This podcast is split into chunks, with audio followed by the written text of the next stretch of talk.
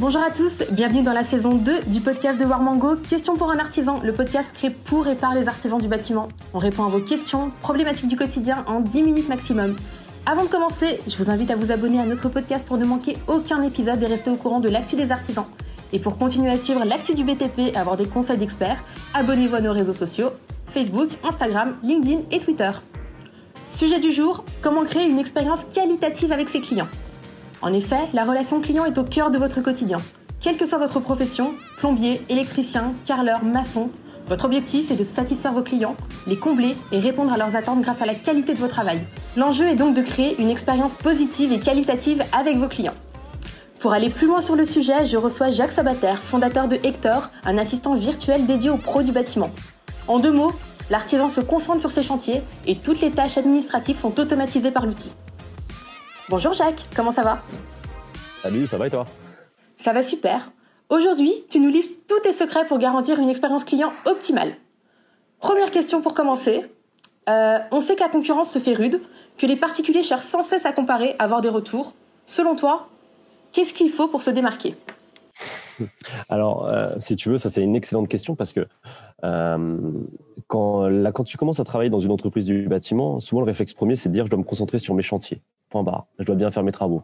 J'ai envie de dire c'est le prérequis. Mais à côté de ça, le client, lui, il a d'autres attentes. Et aujourd'hui, les attentes sont de plus en plus élevées. Hein. On est dans une époque qui est de plus en plus digitale. Tu vois, on commande tout sur Amazon. On a envie d'être au courant de tout ce qui se passe. On a envie qu'on nous mette des paillettes. Tu vois, maintenant on commande notre lit, on reçoit des paires de chaussettes, etc., etc. Et ça devient vraiment les habitudes de consommation. Et dans le bâtiment, malheureusement, on n'a pas le temps de faire tout ça. Donc l'idée, c'est de mettre en place quelques actions qui sont ultra actionnables, qui prennent pas beaucoup de temps, mais qui permettent d'avoir des éléments de différenciation. Pour ça, on a plusieurs piliers euh, qu'on va pouvoir échanger tous les deux. Euh, mais grosso modo, c'est de dire que dès la première fois que la personne a un contact avec vous, il faut qu'il dise waouh, ok, c'est chouette. Et pour ça, en fait, il n'y a pas besoin de faire des grandes, grandes choses. Euh, déjà, ça va commencer quand il va vous rechercher. Voilà. Donc maintenant, les gens recherchent quand même vachement par Internet. Donc le premier truc, c'est de dire, OK, il doit tomber sur un site web. donc l'idée, c'est quand même d'avoir un site web, même s'il est simple, en tout cas, qui permet d'attirer l'œil. Euh, deuxième point, ça va être aussi de jouer sur les réseaux sociaux. Alors les réseaux sociaux, c'est pas une source de business directement, mais en tout cas, ça permet vraiment de, de réassurer et de donner un petit peu de matière à votre prospect. Et puis pour le reste, on peut changer tous les deux derrière. Une fois qu'il appelle, qu'est-ce qui se passe? Et justement, pour continuer là-dessus, selon toi, que faut-il pour qu'une première prise de contact soit réussie? Bah, en, fait, elle est, extrêmement simple. C'est-à-dire que la personne a envie d'être euh, il a envie d'être écouté. Euh, souvent, dès qu'on a un appel, le premier réflexe qu'on va avoir, c'est de dire OK, il y a un besoin, je vais organiser un rendez-vous. Et, ce, cas de figure n'est pas en fait toujours une généralité. L'idée, c'est de poser quelques questions pour qualifier un peu le projet, voilà, savoir exactement ce qu'il en est, qu'est-ce qu'il veut faire, euh, qu'est-ce qu'il a envie de réaliser, et est-ce que ça correspond à votre entreprise. Par exemple, si la personne vous appelle et qu'il a besoin, il est en train d'acheter une maison, qui va devoir remplacer ses menuiseries d'ici deux mois, qu'aujourd'hui vous avez une charge de travail qui est remplie sur les six prochains mois, bah, aujourd'hui vous n'êtes pas l'entreprise adaptée. Donc c'est peut-être pas vous aujourd'hui euh, qu'il va falloir se positionner pour répondre à sa demande. Donc faut pas avoir peur en fait de dire non et de proposer une alternative. Il faut déjà savoir qualifier, écouter pour le bon parcours, en tout cas, que ce soit d'organiser un rendez-vous sur site, de faire un budget estimatif, mais ça peut être aussi de le réorienter vers un autre partenaire ou un autre confrère, par exemple. Partons du principe que la prise de contact, elle a été réalisée avec succès. La suite, c'est de faire passer un devis. Comment on fait pour pas faire passer un devis clair. Alors, euh, déjà, avant de passer rapidement sur l'étape du devis, euh, je vais juste revenir sur une petite étape quand même le rendez-vous client, euh, qui est quand même un élément super important. C'est-à-dire que déjà, quand on arrive chez, chez son client, on essaie, on essaye déjà numéro un d'être à l'heure.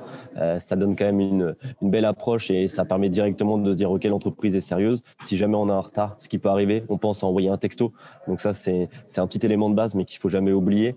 Euh, derrière, pareil, euh, dès qu'on arrive dans son premier rendez-vous, on écoute, on fait une qualification, euh, on fait une découverte, et à la fin de ce rendez-vous-là, on dit bah, c'était quoi les prochaines étapes? Et les prochaines étapes, c'est de savoir sous, quel délai vous allez remettre le devis. Par exemple, vous dites voilà, sous 48 heures, je vous envoie le devis. L'idée, c'est quand même d'essayer de faire une remise de devis en main propre parce que c'est tout de suite plus qualitatif. Ça permet d'expliquer son offre. Donc ça, c'est quand même une, une solution que moi je, que je conseille, mais malheureusement on sait tout ce que c'est que le quotidien et souvent on n'a pas le temps. Donc si jamais on l'envoie par mail, ce qui, est, ce qui est le cas, il faut préparer plusieurs éléments. Déjà, un, il faut avoir un élément qui soit compréhensif pour votre prospect.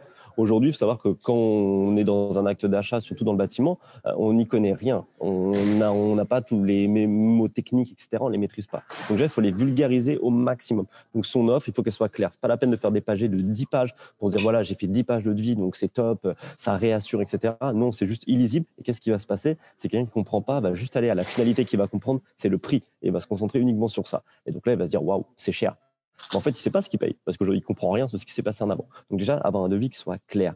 Euh, derrière, quand on prépare, euh, pareil, son envoi de mail, on essaie de ne pas faire bonjour, monsieur, madame, veuillez trouver ci genre de devis, à bientôt, euh, entreprise, non, non.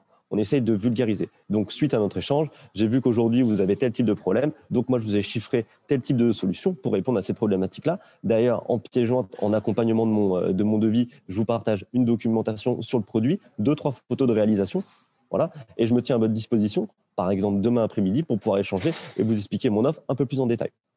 Donc déjà, il y a donner de la valeur. De deux, il y a de proposer les prochaines étapes, c'est-à-dire garder toujours un contact avec son client, avec son prospect. Donc avec ça, on dit voilà, je veux pro contact avec vous demain. La personne répondra non demain, je suis pas disponible, mais peut-être mardi. Parfait, je vous appelle mardi quand on envoie un devis, il faut éviter qu'il se retrouve dans la nature. Moi, ce que je faisais, c'est que j'envoyais toujours un SMS pour dire, bah tiens, euh, juste votre devis est prêt pour le vérifier avec vous votre adresse mail. Pouvez-vous me transmettre votre, votre mail par SMS Une fois que je recevais ça, j'envoyais le devis, ce qui me permettait moi derrière d'appeler la personne pour dire, bah voilà, vous avez reçu mon offre, etc., etc. Bref, tout ça pour dire, gardez contact avec votre prospect. Il ne faut pas qu'il y ait un lien qui soit rompu durant tout le parcours commercial. Qu'est-ce qu'il faut pour assurer une relation commerciale du tonnerre? Bah, en fait, la relation commerciale, elle doit être, elle doit être toujours pareil avec un fil conducteur, c'est-à-dire un rétro-planning qui doit être donné au, client, parce que maintenant c'est plus un prospect, c'est un client, donc il faut qu'il ait une visibilité sur les prochaines étapes, euh, ce qui permet d'avoir en tout cas une transparence et que lui en fait ça le réassure sur les étapes qui vont se passer. Typiquement, on va commander le matériau, le matériel, on en a pour deux trois semaines. Euh, dans deux trois semaines, on va pouvoir venir pour faire euh, la dépose et ainsi de suite, etc., etc.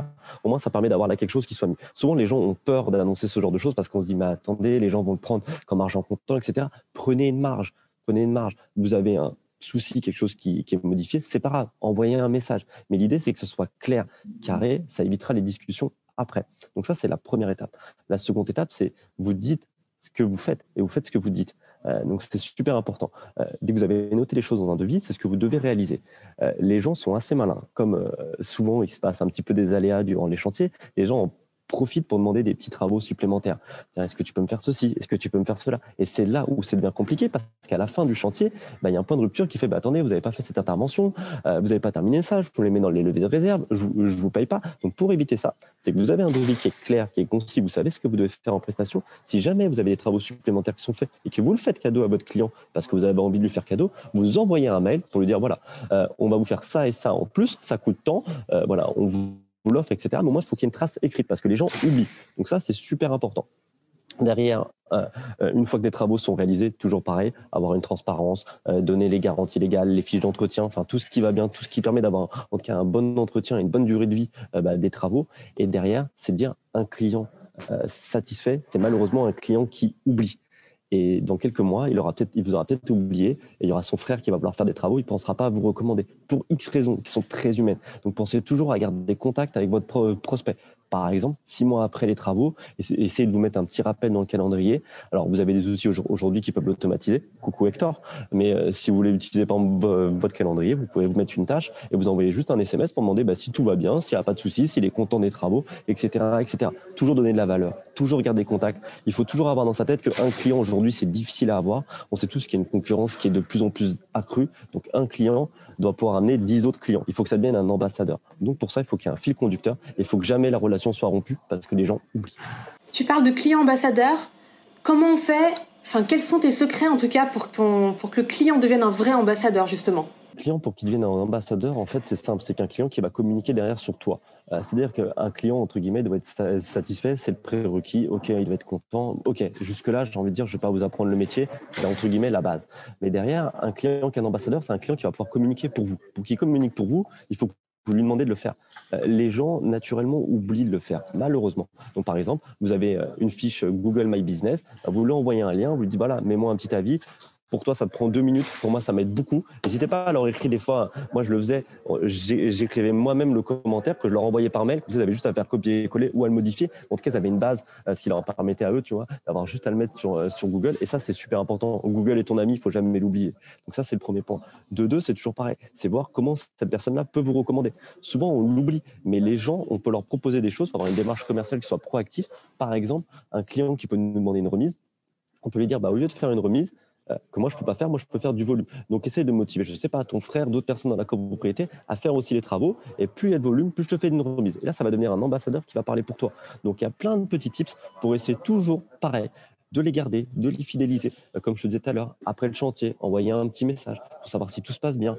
Euh, voilà, si jamais vous organisez un événement, faites-le venir, etc., etc. Mais en tout cas, ne l'oubliez jamais, ne le mettez pas de côté, et c'est lui qui va communiquer pour vous, et ça va devenir un porte-parole il y a également un fil conducteur, enfin, il y, a un, point commun à toutes ces étapes, tous les outils qu'on met en place pour justement accompagner cette expérience client, et ça passe beaucoup par le digital. Quels sont tes conseils pour mettre en place, pour mettre en place justement tous ces outils digitaux qui vont justement nous accompagner, enfin accompagner les artisans dans l'optimisation de leur euh, relation client Clairement. Mais déjà, le plus simple, c'est aujourd'hui, on a tous un calendrier. Donc, euh, on utilise ce calendrier, que ce soit Google ou Outlook, on le garde, c'est très bien, ça permet de tout noter, ça permet de rien oublier. Donc, on l'utilise. De deux, tout le monde a un smartphone. Donc, tout le monde a des, photos sur son smartphone, tout le monde peut envoyer des SMS ou des WhatsApp. Entre guillemets, c'est déjà les éléments de base. Euh, bien sûr qu'on peut aller plus loin, mais faites toujours simple. Euh, voilà, l'idée, c'est pas d'entrer dans des choses qui sont compliquées, qui vous prennent du temps. on a tous l'habitude de se balader sur son téléphone. Voilà, on est entre deux chantiers, on est en train de boire un café, on envoie une photo, on se fait une petite bibliothèque de photos de réalisation, par exemple, sur son téléphone, et derrière, on va piocher on se dit, bah, tiens, à chaque fois que j'ai fini un rendez-vous, je pense à envoyer une photo. Bon, voilà, il faut que ça devienne une habitude, une mécanique, mais la digitalisation ne veut pas dire aller dans la complexification. Et on peut faire des choses très simples. Gardez votre calendrier, un smartphone, c'est la base. Après, si vous voulez aller plus loin, vous avez plein d'outils qui existent. Euh, mais voilà, mais toujours pareil, commencez simple. Ne vous complexifiez pas la vie et allez-y étape par étape. Merci beaucoup, Jacques, pour ton intervention, pour nous avoir livré en tout cas tous tes conseils qui devraient servir à beaucoup d'artisans qui nous écoutent. Bah, merci à toi pour l'invitation, c'était cool. Et eh bah ben, super, merci, à bientôt